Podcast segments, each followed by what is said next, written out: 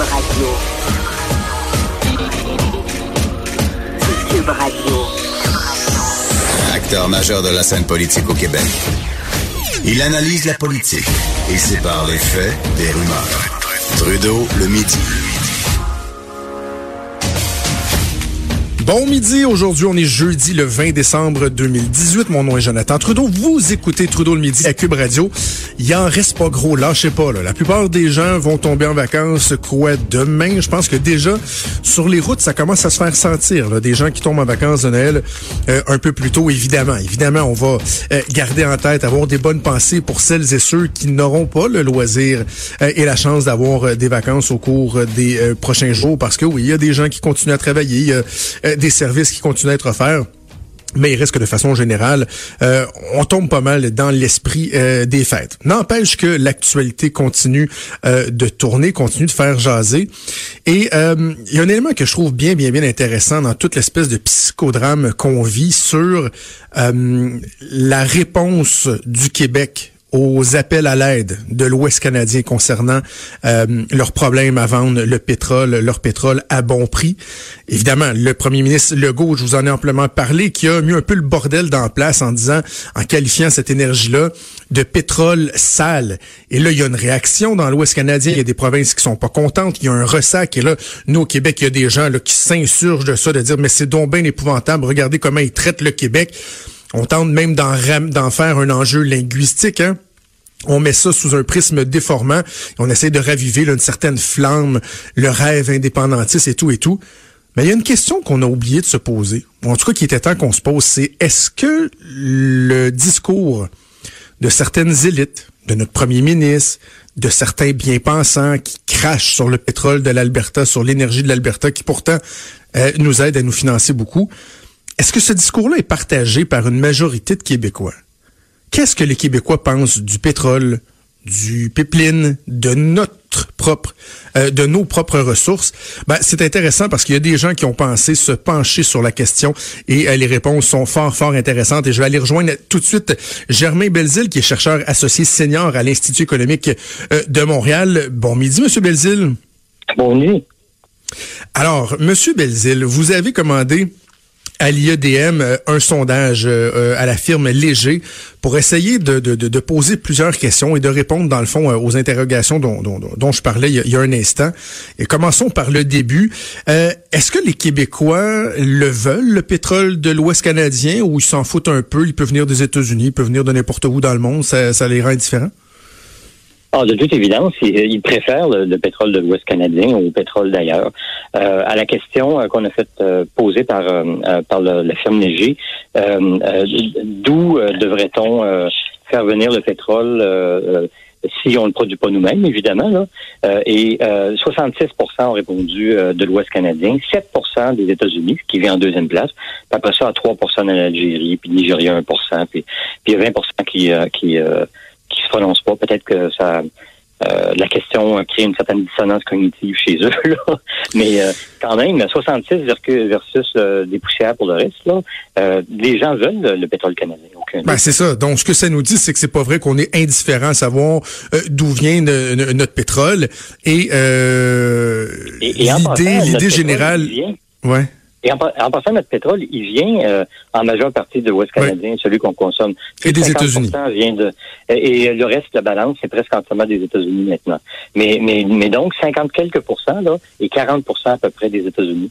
Euh, mais 50 quelques pourcents de l'Ouest canadien. Donc, euh, on, on, consomme déjà ce pétrole en grande quantité. Puis ce qu'on peut dire, c'est que les, les Québécois sont, ben, sont d'accord avec ça. Ils n'ont pas de problème avec ça.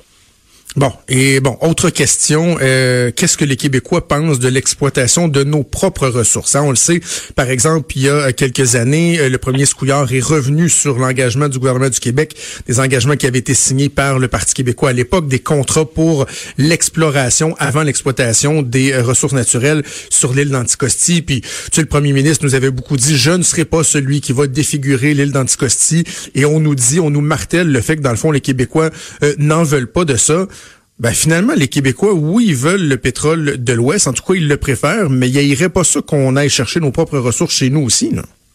Non, effectivement. En fait, il y a, il y a 25 des Québécois euh, qui ont répondu qu'ils préféraient qu'on continue d'importer de l'extérieur 100% du pétrole. Puis il y a 53% donc deux fois plus, qui, qui préfèrent qu'on exploite nos propres ressources, ressources pétrolières.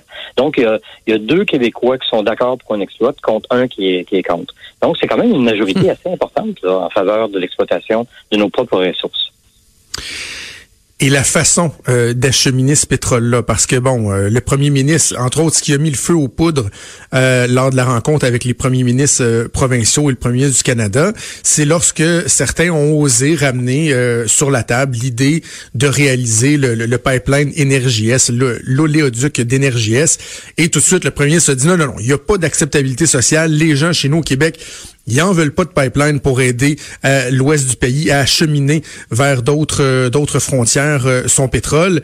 Est-ce que c'est vrai que les Québécois en veulent pas de pipeline? Non, en fait, on leur a posé une question toute simple. À votre avis, lequel des moyens suivants le plus sécuritaire pour transporter le pétrole? Et puis, les Québécois ont répondu 45% le pipeline. Et puis, les trois autres méthodes, qui sont le camion-citerne, le train et le bateau, ensemble, ne font pas 45 euh, donc, c'est 14% pour le camion-citerne, 13 le train, puis 9% le bateau. D'ailleurs, le train, c'est un peu surprenant, même euh, après lac il y a encore 13% des gens qui, euh, qui pensent que c'est sécuritaire. Ouais. Et ben justement, est-ce qu'on sait pourquoi les, les Québécois préfèrent les, les pipelines ou les pipelines? Est-ce que c'est justement l'aspect sécuritaire? Parce qu'on reconnaît que Bon, en tout cas, moi, je, ma, mon hypothèse serait que les gens reconnaissent que c'est peut-être pas l'idéal, que bon, idéalement, euh, euh, ils se transporteraient tout seuls le, le, le, pétrole, mais à choisir entre des bateaux, entre des trains qui passent dans des villages, bien des gens qui aiment mieux avoir euh, un oléoduc dans le fond. Ah, tout à fait. Et, et quand on regarde au niveau de la sécurité, moi, je me souviens pas. Ah, je pense qu'il y a quelques années, il y a eu un ou deux morts euh, dans le Midwest américain dans un accident de pipeline. Mais sinon, euh, des accidents de train qui créent des, des morts avec euh, ben, une explosion parce qu'il y avait du pétrole sur le sur le train, ça arrive ça arrive beaucoup plus souvent. Et puis même chose, on a eu un gros accident sur la métropolitaine il y a, il y a trois ans peut-être là, avec un camion citerne qui a explosé. Puis il y a eu des morts là-dedans aussi. Puis donc je pense que les gens sont conscients que c'est vraiment la meilleure méthode. Et comme vous dites, évidemment, si on pouvait dire Scotty, beam me down le pétrole, euh, je pense que les gens le feraient, là. Mais, euh, mais, mais c'est pas possible. il faut le transporter, ce pétrole-là. Alors, si on ne le produit pas nous-mêmes, ben, il faut qu'on faut qu'on l'importe euh, d'ailleurs. Et puis, ben, la meilleure façon, c'est le pipeline. Maintenant, il faut peut-être remarquer qu'on n'a pas sondé les gens sur leur accord ou pas pour qu'on construise de nouveaux pipelines. Ça, ça aurait été une autre question, là. Mm-hmm. Mais tout simplement, qu'est-ce que vous pensez des pipelines puis des autres moyens? Mais les pipelines, ils aiment ça en général. Et peut-être qu'on pourrait avoir un, beaucoup plus de consensus là-dessus si on avait des tracés pour les pipelines qui étaient plus euh, plus en dehors des gens des, des, des, zones habitées. non oui, parce que euh, c'est ça. Parce qu'il faut pas, faut pas être démagogique non plus et tirer des conclusions d'un sondage comme celui-là et de dire que, par exemple, un projet comme Énergie-S, les Québécois en veulent et, et, l'attendent, les, les, bras grands ouverts. Par contre, ça nous fait nous, nous questionner sur les positions qui sont prises par les gens qui nous représentent, qui parlent en notre nom avec beaucoup, beaucoup d'assurance, beaucoup, beaucoup de certitude, alors que dans les faits, quand on regarde, il y a certaines zones d'ombre, il y a des questions à poser, il y aurait lieu d'approfondir euh, la réflexion avant de, de, de, prendre position et surtout de, et je vais le dire un peu crûment, de foutre la merde dans le pays, un peu comme le premier ministre euh, Legault le fait en fermant la porte, euh, en offrant une fin de non-recevoir carrément aux, aux doléances des autres provinces. Ah, tout à fait. Et, euh, euh, surtout quand on regarde euh, la distribution du 53% des gens qui pensent qu'on devrait exploiter nos propres ressources, par exemple, ben c'est 68% de voteurs de la CAC qui pensent ça. Et puis, et, 79 des, des gens qui votent pour la CAC pensent qu'ils préfèrent le, pétrole de l'Ouest canadien par rapport à celui des autres. Donc, c'est tout la, la, la, préférence des Québécois quant, au, quant aux, préférences de l'Ouest, ça ça regroupe tous les âges, tous les, euh, les, les deux genres, euh, en tout cas les deux, deux genres reconnus, disons, euh, euh, les, les intentions de vote pour tous les groupes, puis même pour Québec solidaire, les gens préfèrent euh, le, pétrole de l'Ouest canadien. Alors, c'est un peu dommage qu'effectivement que, euh, que, disons qu'il y ait des tensions assez importantes dans le pays à cause de déclarations euh, infortunées ou euh, maladroites peut-être. Là. Parce qu'en réalité, les Québécois, ils, ils, préfèrent le pétrole, le pétrole de l'Ouest. aucun. Une autre idée qui est normalement, généralement, là, reçue, partagée par tous, c'est celle qui veut que bon, les Québécois sont en train d'opérer une transformation. Par exemple, qu'on tourne le dos à ce qui est polluant. On est de plus en plus sensible euh, à l'environnement et que dans le fond, le pétrole, on se détache de ça. Déjà, les gens disent le détachement, il est déjà amorcé, entre autres ici au Québec. Mais quand on regarde les tendances, entre autres pour les ventes de véhicules, les VUS, les camionnettes, c'est pas ce que la tendance nous démontre, même au cours des dernières années encore.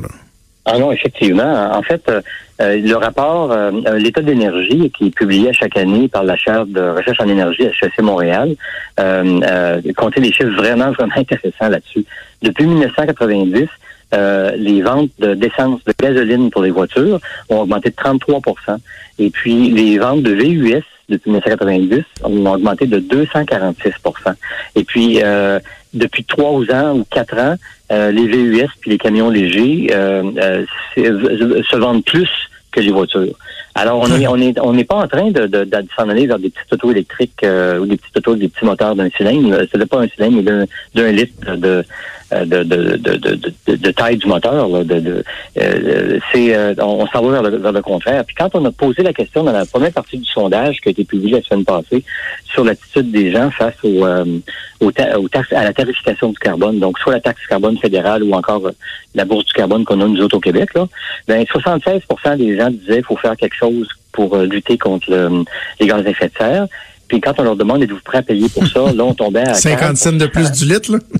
Bon, puis 50 cents de plus, 40 50 cents du litre, c'était 2 des gens qui étaient d'accord avec ça. Ben oui. On peut présumer que c'est des gens qui n'ont pas de voiture et qui n'en auront pas non plus. C'est que les gens veulent faire un effort. Les, gens sont conscients, mais en même temps, il faut qu'on soit euh, réaliste. Euh, j'ai l'impression, M. Belzil, quand on regarde les résultats du sondage, et je lis le, le, le, le texte que vous avez, vous avez publié de, dans la presse, et on, on se rejoint tellement là-dessus. C'est pas de dire que les gens veulent rien savoir de l'environnement, c'est qu'on a l'impression que la population elle est consciente qu'il y a un équilibre à atteindre entre, oui, faire des efforts, euh, améliorer notre bilan au niveau de l'émission des GS, mais également la prospérité économique. Et on est conscient que au pays, en ce moment, il y a une grande partie de notre prospérité qui passe par le pétrole. Et ça ne veut pas dire qu'il faut pas préparer l'après, mais en même temps, il faut être lucide, il faut être réaliste et comprendre qu'on en a encore besoin de ces énergies-là pour euh, être prospère et également pour, pour nous déplacer, pour vivre, pour vaquer nos occupations. Je pense que je vais euh, copier ce que vous venez de me dire, là, puis ça va ramasser dans un de bientôt. Là. Je, je, vais vous présenter exactement ce que je pense qui est en train de se passer actuellement euh, au niveau de la population. Aussi, la population, je pense, trouve qu'elle est euh, qu'elle est déjà taxée assez. Et puis donc, ils veulent pas avoir une nouvelle taxe. Puis ils savent que cet argent-là, en plus, il est largement gaspillé entre nous. Il y a même un rapport qui est sorti récemment sur les, les, activités, du fonds vert pour nous ben que, c'était largement gaspillé. Donc les gens euh, les gens sont prêts à faire une transition. Mais euh, et puis peut-être un autre élément d'information intéressant. Euh, on a commencé à faire une transition en dehors du charbon vers 1900. Euh, et euh, parce que euh, au 19e siècle, fin du 19e siècle, c'était vraiment le charbon qui était l'énergie dominante. Ça, ça a atteint un sommet à 60 de l'énergie mondiale, le charbon, aux alentours de 1890-1900. Et puis depuis cette époque-là, le charbon est de moins en moins important en pourcentage de l'énergie qu'on utilise. Mais c'est plus que 120 ans de ça, là. Et puis, euh, euh, c'est encore 25 de l'énergie mondiale. je pense que les gens sont, euh, même s'ils connaissent pas tous ces chiffres-là, ils sont vraiment conscients que on sort pas du pétrole, on fait pas une transition énergétique avec des taxes seulement, puis avec, du bon, avec des bonnes pensées, mais ça prend des nouvelles technologies pour ça. Puis ça, ça prend des décennies. Donc, ça sera pas demain matin. Donc, en attendant, on a besoin du pétrole. Fort intéressant, fort éclairant. Merci beaucoup, Germain Belzile. Merci de l'invitation. Merci au plaisir, Germain, Germain qui est chercheur associé senior à l'Institut économique de Montréal, l'IEDM. C'est un sondage sérieux, euh, scientifique qui a été fait par Léger. Je vous invite à aller le voir. Et le but ici n'était pas de faire la promotion du pétrole ou d'être anti-environnement. Non, c'est juste de comprendre qu'il faut être lucide. Et de comprendre aussi que l'espèce de ressac qu'on voit, là, ce qui se passe ailleurs dans l'ouest du pays, c'est compréhensible. Et là, les gens là, qui font des, poussées d'urticaire, qui font des boutons parce que le premier ministre du Canada a osé parler d'unité canadienne. Ah, ça, c'est donc épouvantable. Alors, lorsque vous êtes un souverainiste aigri, là, en manque, en, manque de rêve, là, qui, qui, aimerait ça voir dépoussiérer son rêve et de revoir les gens être derrière le projet de pays, puis de reprendre la rue, puis de d'espérer que le Québec devienne indépendant. Et là, vous aimeriez ça que ça se passe. Et là, vous voyez ce qui se passe au Canada. Vous dites, ah, mais là, c'est incroyable, dans l'Ouest, ils sont fâchés contre nous. Il y a même un maire qui s'est fait huer lorsqu'il a parlé en français. Ils nous détestent, ces gens-là. On n'a rien à voir avec eux. Non, non. Non, non. Ils demanderaient juste d'être traités justement.